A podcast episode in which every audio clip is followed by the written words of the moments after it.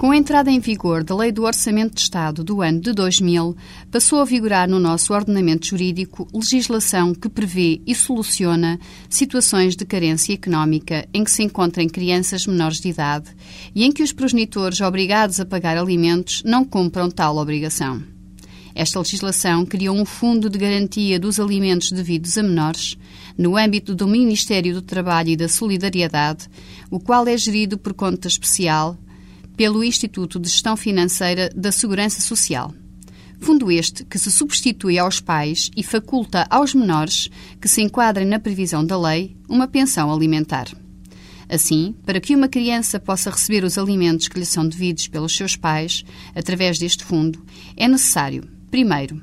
que esteja regulado o exercício das suas responsabilidades parentais, que no âmbito deste exercício esteja fixada uma pensão de alimentos. Em segundo lugar, é necessário que esta pensão de alimentos não esteja a ser paga pelo obrigado e que não seja possível cobrar a pensão através de desconto no salário ou rendimentos do obrigado, nem através de penhora de bens.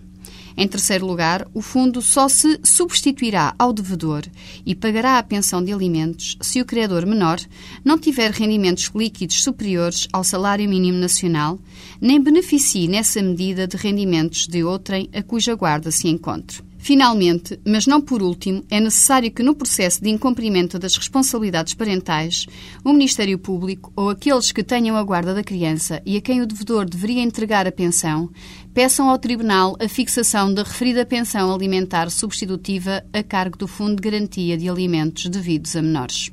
Apresentado este pedido, o juiz verifica se está documentado que não é possível cobrar a pensão de alimentos em dívida por desconto no salário ou rendimentos ou através da penhora de bens e, após, tem que solicitar a elaboração de um relatório para averiguar qual o rendimento per capita do agregado familiar onde a criança credora de alimentos está inserida, aqui sim incluindo eventuais rendimentos de que a criança seja titular. Se o agregado apresentar uma capitação inferior ao salário mínimo nacional, é então fixada uma pensão alimentar que será paga mensalmente revista todos os anos e que perdurará até à maioridade da criança, ou seja, até aos 18 anos, se as necessidades e os pressupostos acima referidos se mantiverem.